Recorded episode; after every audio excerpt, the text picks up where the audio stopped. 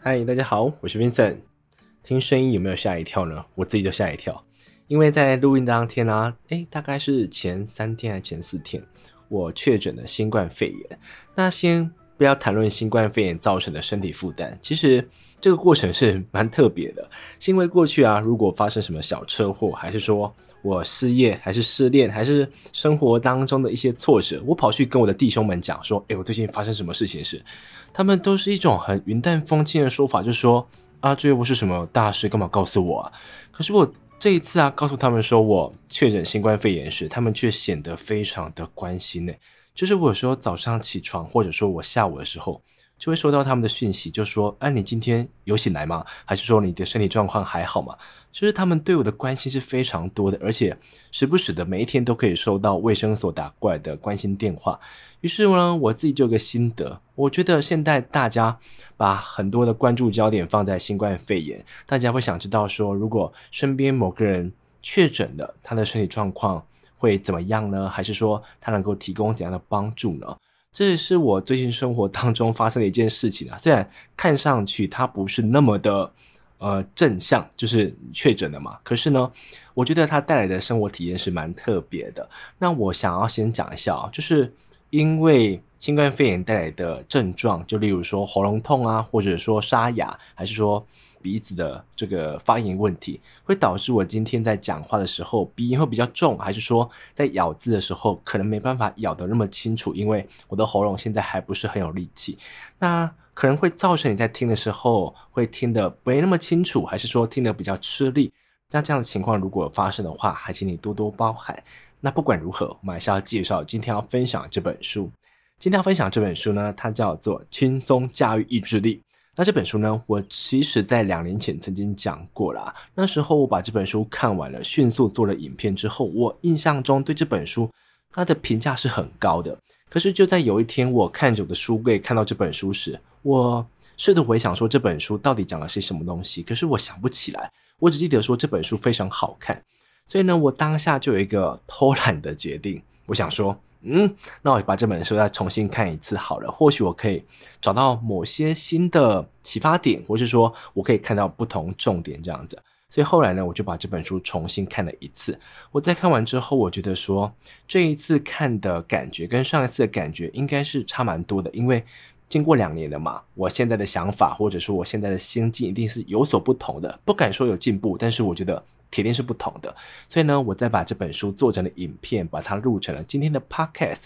那我在今天的分享当中，会把一些实验拿走啦，会把一些科学的数据拿走，单纯想跟大家讲一下，当我们今天在追求自己的目标，或者说你今天想要戒除某个坏习惯时，你会遇到问题。那我们可以透过怎样的方式呢，把这样的阻碍给排除掉？那在跟大家分享今天的书籍之前，想先进到今天的广告时间。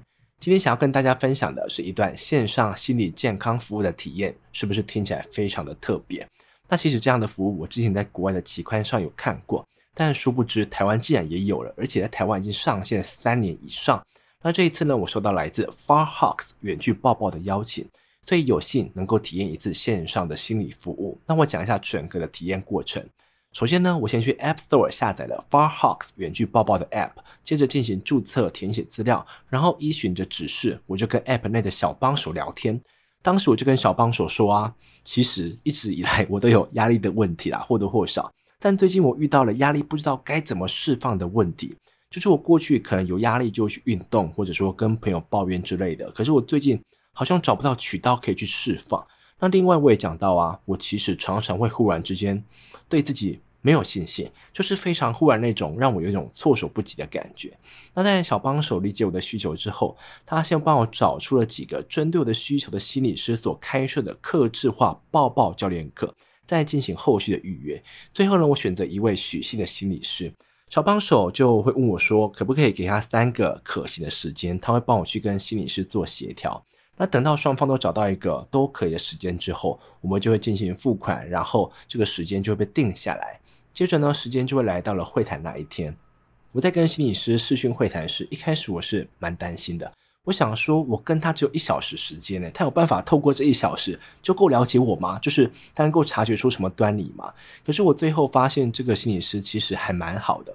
就是我知道他能够获得资讯量其实不是那么齐全，但他仍然给我两条建议，让我能够试试看能否带来改善这样子。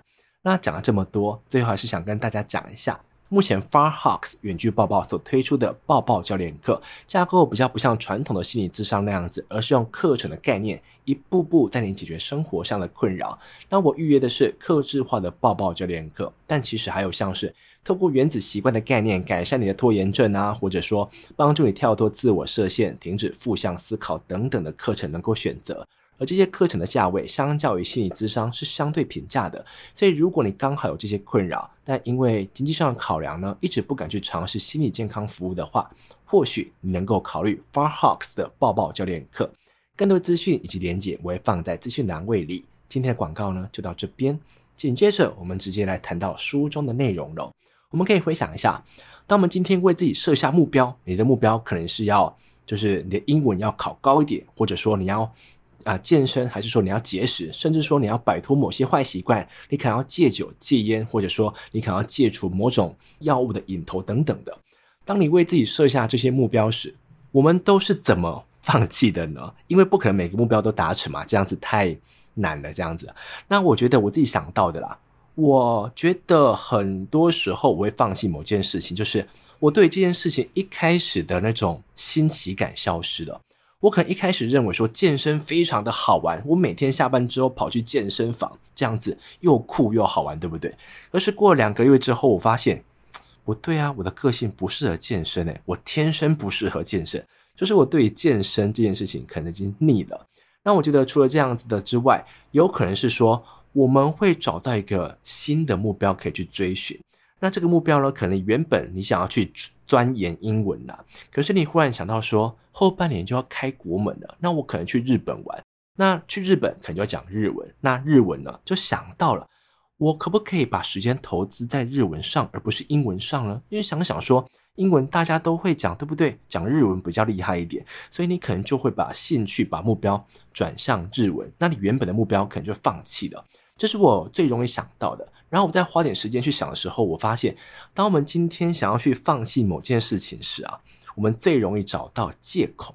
你可能会本来要节食的，你可能会想到说，现在这种日韩非常瘦的身材已经不流行了啦。现在比较适合、比较流行这样子，欧美有点肉，你的臀部是有点线条的，是比较好看的。反正你总是会为自己的放弃找到很多理由。那我觉得这样子的行为啊，其实都有一个通则。就是我们好像都会把眼前的利益看得比较重，就例如说你在下班之后回家看剧吃饭，总是比去健身房在那边哇做那些非常啊、累的事情来得更好嘛。就是眼下看起来，虽然说在五年之后、十年之后，你能够维持一个好的体系，你的身体健康状态是会比较好的，而且你对于自己的自信会比较高。可是，在眼下看起来，你回家看剧吃饭是比较开心的一件事情。所以我觉得有时候我们会放弃一件事情，就是我们忽然把眼前的利益看得太重，而把五年之后、十年之后的长期利益看得太淡，这是我觉得放弃的通则。所以呢，我今天就想要借由这本书当中提到的某些工具，来提供给大家。当我们今天想要去专注在自己的目标，或者说我们想要让自己戒除坏习惯时，可以帮助我们的。第一个方式听起来相当简单，但我得老实跟大家讲，这样做起来非常之困难。它的方式就是我们多睡一点觉。当我们今天睡眠时间不足时，其实我们的细胞要从血液当中获得葡萄糖能力会降低，这就表示我们今天我们会吃下很多食物，但是你会永远无法感觉到饱足感。所以有时候呢，你可能是熬夜的隔一天，你会发现你会吃的更多东西，就是因为你的细胞是很难从血液当中获得葡萄糖的，所以它不断告诉你快点进食，快点吃一下高热量跟高糖分的食物，这样子它才可以获得能量。但其实不是你吃不够的问题，而是细胞不能够从血液当中获得葡萄糖。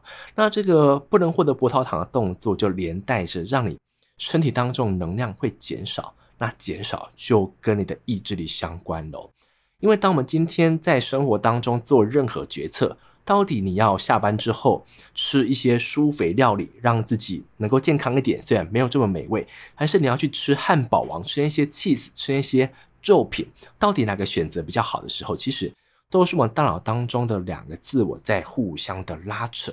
我们今天讲到第一个自我，它叫做本能的自我。本能的自我呢，它追求的是眼前的食物、眼前的繁衍机会、眼前的人际关系的巩固机会。那另外一个自我，它叫做懂规划的自我，这是我帮他取名字的。这个懂规划的自我呢，他在乎的是做这件事情、做这个决策，到底对于五年之后、十年之后的我有帮助吗？那如果有帮助，我才会做这个决策。那我们就可以回到刚才的选择题。当我今天看到有一盘舒肥料理跟一个高热量的汉堡时，这两个自我就在互相拉扯。那这个本能的自我呢，它的力量是非常根深蒂固的，因为人们对食物、对于繁衍的渴求。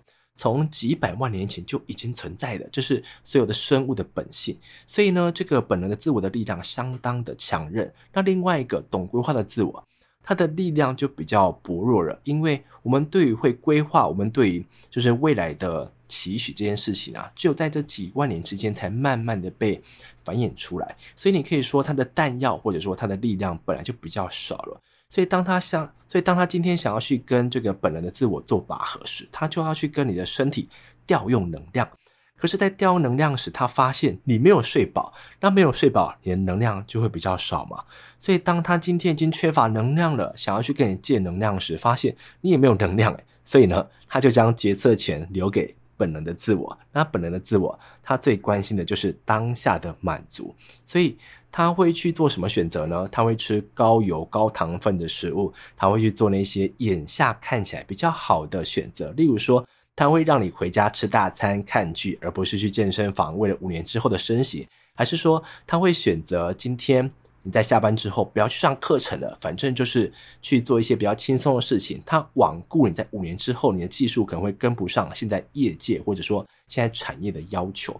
这就是我们今天在做决策时有可能会产生出的问题，所以我给个小结：当我们今天想要让自己追求目标的这样子的动机，或者说让自己要戒除某个坏习惯的动力能够持续下去的话，我们应该让自己睡饱一点。睡饱的时候，你身体能够获得更多能量。那当你的懂规划自我在跟这个本能自我做拉扯的时候，它就能够借到更多能量。这样子，你在做选择或者说做。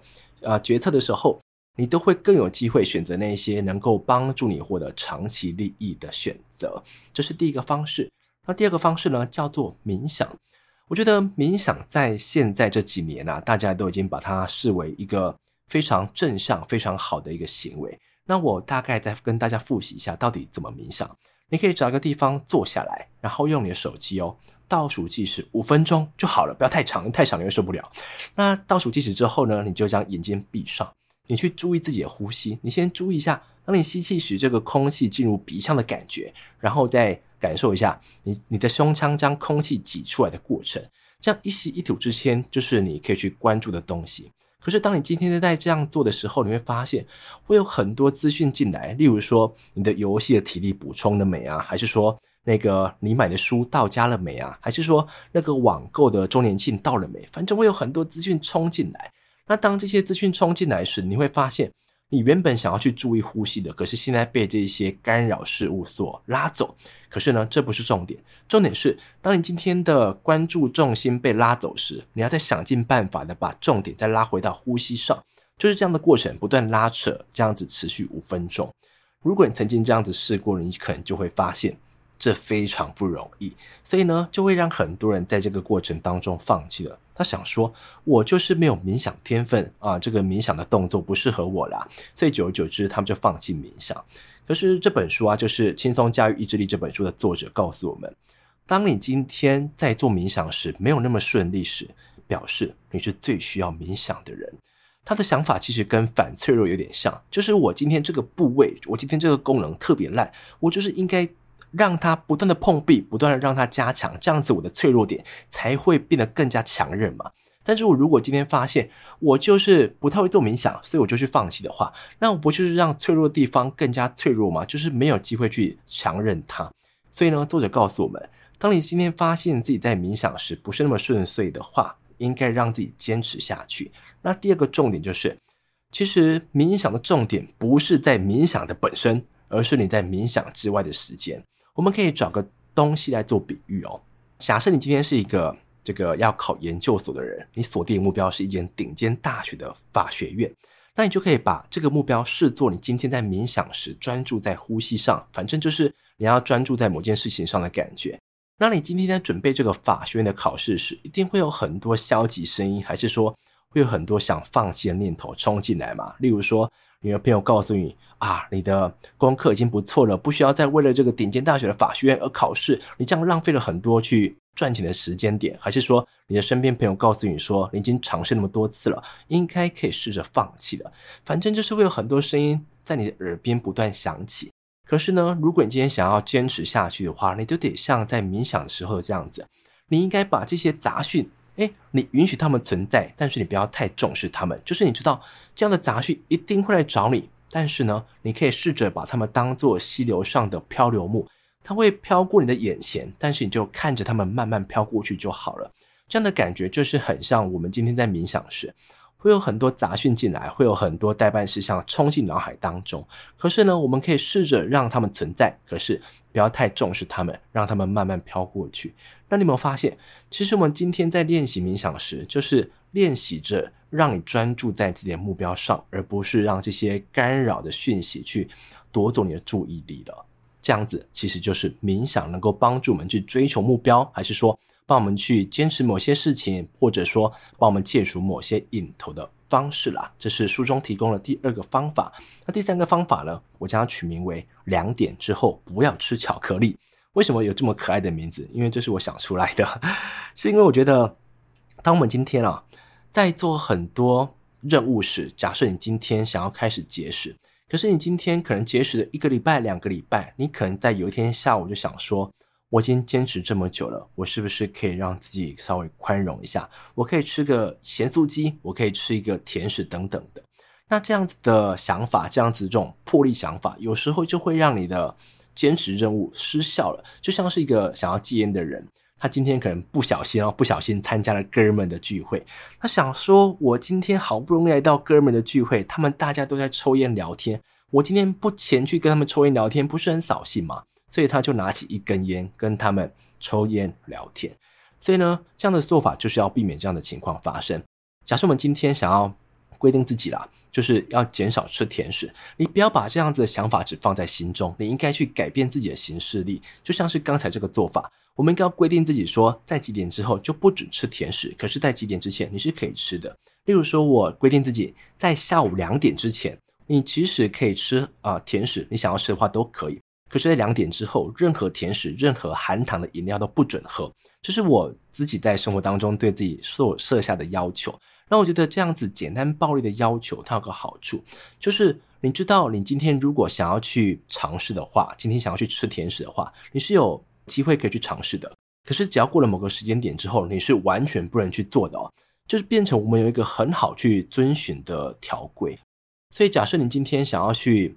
要求自己每天要早起的话，你可以这样子设定：就假设你可以告诉自己，我一到四，不论我今天晚上几点睡，我早上就是要六点起床。那五六日呢，我想几点起床都可以。我们为自己生活当中你想要去训练自己的，或者说要求自己的事项，你给出一个简单暴力的规范之后，它这样的规范会让你有一点弹性，可是同时间会让你有一个可以去遵循的条规。这样子，我们在实行的时候都会更加的顺利。这就是关于这本书，我想跟大家分享的几个工具。当我们今天在追求自己的目标，或者说你今天在戒除某些坏习惯时，希望这样的工具呢都可以帮助到你。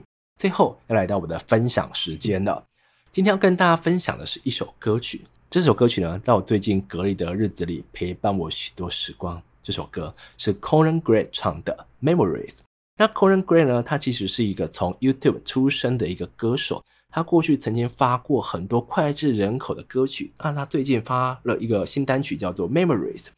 那我在看完他的歌词之后啊，我自己竟然拿起笔写下了几段话。这段话呢，你听起来好像有点煽情，但是那是我当时的心境啊，我就想跟大家分享。我看完歌词之后，我这样写下来：我写，在我们人生当中，一定会有一两个人曾经你爱过，然后他离开了你，那他。啊，那经过了时间累积之后，你就会想说，好吧，我就把这个人放进记忆里头好了，这样子对他或者说对我来讲都比较好，这样子我就不会再留恋他了嘛。可是，在你今天即将将他放进记忆里头时，这个人又出现了。这个时间点，感性战胜理性，你又掉进他的双眸里头了。这是我当初看完他的歌词时想到的。那你今天如果真的有去找这首歌，你去找这首歌来听的话，你可能透过这个歌手的语调，透过他的情绪，透过他整个歌曲的铺陈，你会感受到更澎湃的情绪。那当你感受完之后，我就想问你一个问题：你想起谁了？我觉得。你想起谁？这样子的答案一定是每个人都是独一无二的。可是我觉得你可以去细细品味，为什么是这个人？这个人曾经带给你怎样的回忆呢？或者说你跟他有怎样的过往？我觉得这都是我们今天听完一首歌之后，它可以带给我们的某些回馈吧。就是让我们可以去思考某一件事情，或者说去回忆某个人。那最后呢，还是要回到这本书。这本书呢，我觉得适合怎么样的人？我自己觉得啦。意志力这个东西啊，在你追求任何事物，你想要达成任何目标，不管是减重，或者说让自己的语言能力更好，还是说你想要去考到任何的证照考试，还是说你要考到自己心目中最好的大学时，意志力都是一个不可或缺的存在。所以我认为，今天你有任何想要去追求的事物，或者说你有个梦想想要去追逐的话，这本书都非常适合你。关于这本书呢，我就分享到这边，谢谢你们。